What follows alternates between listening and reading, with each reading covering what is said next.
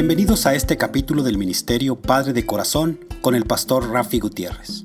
Nuestra misión es glorificar a Dios, capacitando, motivando y comprometiendo a los varones a que sean los padres que Dios quiere que sean.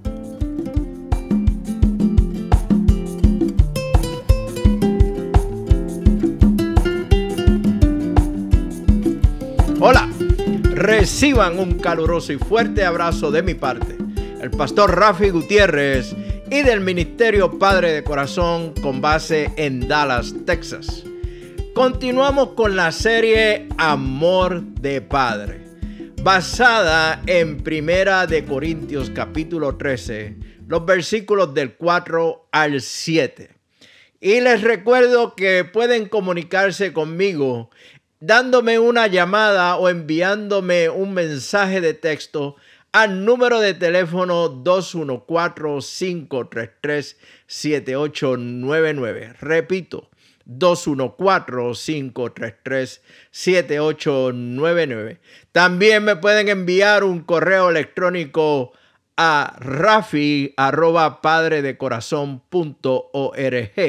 Rafi con Y arroba padre de corazón Repito, Rafi arroba padre de Por amor, por amor, por amor. Por amor se han creado los hombres en la faz de la tierra. Por amor hay quien haya querido regalar una estrella. Por amor fue una vez al Calvario con una cruz a cuesta aquel que también por amor entregó el alma entera. Son solo unas estrofas de la canción Por Amor, escrita por el compositor Rafael Solano Sánchez de la República Dominicana. Al igual que esta canción, se han escrito muchas canciones aludiendo al amor. El grupo británico The Beatles hizo famosa una de sus canciones titulada All you need is love. Todo lo que necesitas es amor. Un breve repaso de la letra de esta canción te lleva a ver que casi toda la canción es una repetición de la expresión todo lo que necesitas es amor y amor es todo lo que necesitas. La palabra amor es utilizada constantemente y hasta abusada muy a menudo. Usamos la palabra amor para describir nuestros sentimientos prácticamente para todo. Amo el pastel de chocolate. Amo un cafecito temprano en la mañana. Amo mi coche. Amo a mi selección de fútbol.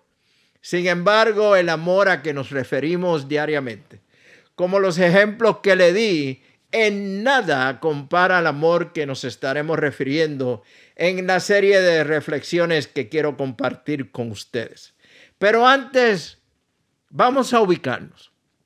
Tomemos un tiempo para brevemente ver el uso de la palabra amor en el idioma griego, idioma en que se escribió el Nuevo Testamento. Y de una vez nos damos alarde de que sabemos algo de griego. Primeramente tenemos la palabra eros esta palabra describe el amor apasionado que desea a la otra persona con el fin de experimentar satisfacción personal. Tiene un aspecto predominantemente físico y siempre tiene que ver con el amor sexual. Esta palabra no aparece en la escritura del Nuevo Testamento, esto no es porque el Nuevo Testamento rechace o degrade el amor físico, sino más bien porque para el tiempo en que se escribe el Nuevo Testamento, esta palabra había llegado a asociarse con la lujuria en vez de con el amor en su más elevado sentido. Eros ha sido llamado por muchos el amor que no se ha convertido. ¿Me entiendes? El amor que no se ha convertido. Segundo, tenemos la palabra filial. Filial.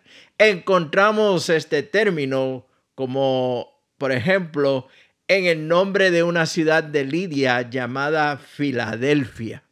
El nombre está formado por la palabra griega fileo, que significa amar, y la palabra griega adelfos, que significa hermano. La frase amor fraternal o afecto fraternal se encuentra seis veces en el Nuevo Testamento. Esta palabra describe el afecto cordial, íntimo y personal que uno le tiene a los amigos y parientes. Es el amor fraternal, un fuerte vínculo emocional, psicológico y social de camaradería entre varias personas o dos personas. Y por último, llegamos a la palabra que nos interesa en esta serie, ágape. Esta palabra se deriva del verbo agapao y es el término bíblico más significativo para amor. El término griego ágape es el que expresa con mayor exactitud el significado cristiano de amor. En Primera de Corintios 13, Pablo se refiere al amor ágape, el tipo de amor que busca el bienestar mayor de la otra persona, incluso al costo de la propia comodidad, seguridad y beneficio de uno mismo. Ágape implica permanencia, incondicionalidad, es una decisión más que un sentimiento, un compromiso más que una relación. Ágape significa amar no en beneficio propio, sino en beneficio de los demás. Se puede encontrar emociones o se pueden encontrar emociones profundas en el amor eros y filial, pero ninguno de estos iguala al amor ágape que imita el amor de Dios. En Primera de Corintios 13, Pablo nos da una clara y poética descripción del amor ágape y comienza diciendo que el amor es paciente. Es posible que resulte significativo que la primera palabra que Pablo elija para describir el amor sea paciente. Esto es importante porque tanto el verbo ser paciente como el sustantivo paciencia aparece 15 veces en el Nuevo Testamento para describir el carácter de los creyentes. El amor paciente implica tener, y valga la redundancia, paciencia y no tomar represalias con las personas que actúan de manera injusta hacia nosotros. La paciencia es mencionada como fruto del Espíritu vean Gálatas 5, capítulo 5, versículo 22. El que realmente ama no fuerza situaciones, sabe esperar. Literalmente quiere decir lento para enojarse, que no se irrita con facilidad. En el Nuevo Testamento se usan dos palabras para expresar esta idea. La primera se refiere a la capacidad de aguantar la presión de una carga pesada ya sea real o figuradamente, como cuando se está sufriendo una persecución intensa. La segunda señala la facultad de soportar a una persona con quien cuesta gran esfuerzo llevarse bien. Yo creo que ustedes conocen a algunos de estas personas. Obviamente la paciencia es una importante característica del amor cristiano pero también es algo que a la mayoría de los cristianos le cuesta mucho demostrar en su vida. Muchos de nosotros, los padres, batallamos fuertemente en tener paciencia con nuestros hijos. ¿Quieres realmente lograr tener paciencia en relación con tus hijos? Entonces, escúchame bien. El Señor te va a poner en situaciones duras, difíciles de digerir, difíciles de sobrellevar, te va a poner en medio de conflictos familiares que han de pulir tu carácter.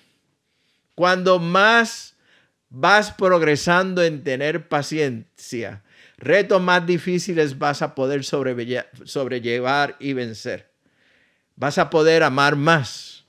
Vas a poder demostrar que tu amor agape como padre es paciente. Hace varios años atrás escuché un pastor de una iglesia local que nos decía que nuestros niños, nuestros hijos cada mañana se levantan y al despertar y abrir los ojos extienden sus brazos y elevan una oración a Dios diciendo, Padre amado, aquí está este niño o esta niña Utilízame hoy como instrumento para probar la paciencia de mi padre o de mi madre. utilízame para pulir, pulir el carácter de ellos. Aquí voy, úsame como instrumento tuyo. Son palabras graciosas. Es realmente en forma jocosa. Pero si te pones a pensar, a veces que son la realidad. Nuestros niños, especialmente a nosotros los padres, nos ponen en situaciones en que realmente prueban nuestra paciencia. Pero el amor es paciente. Y el amor de nosotros como padres es un amor ágape. Es un amor que es paciente. Y quiero concluir con esta graciosa ilustración. Se dice de un padre joven que empujaba a un cochecito de bebé calle arriba y no parecía alterarse por los continuos y fuertes llantos y gritos del bebé. Mientras andaba iba repitiendo sosegadamente, Alberto, no te alteres, tranquilo. El bebé lloraba y gritaba todavía más fuerte. Vamos, Alberto, no te impacientes, seguía diciendo el padre. Una señora que los vio dijo al padre, debo felicitarle por la paciencia que usted tiene. Usted definitivamente sabe cómo hablarle al niño. Luego la señora acercándose al bebé le dijo, ¿y qué te pasa, Alberto? ¿Estás bien? El padre del niño respondió, no, no, no, replicó, replicó el padre. El bebé se llama Juanito. Alberto soy yo. El amor es paciente. El ministerio Padre de Corazón glorifica a Dios, impactando a los hombres en su rol como papá. Como ministerio creemos que ser papá es el llamado más importante y sublime que un hombre pueda recibir. También creemos que la ausencia del padre física, emocional y espiritual es el problema número uno en nuestra sociedad. Para más información del Ministerio Padre de Corazón, me puedes enviar un mensaje de texto o de voz a mi teléfono 214-533-7899 o a nuestra página web padredecorazón.org. Padredecorazón.org. Que el amor, la gracia y la bendición de nuestro amado Padre Celestial sean con cada uno de ustedes. Nos vemos próximamente en el barrio. Dios les bendiga.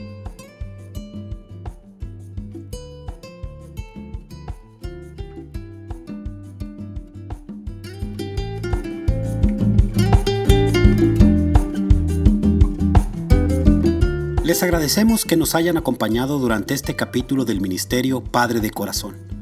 Para información del ministerio, se pueden comunicar con el doctor Rafi Gutiérrez a los siguientes correos rafi.abidingfathers.org o pastor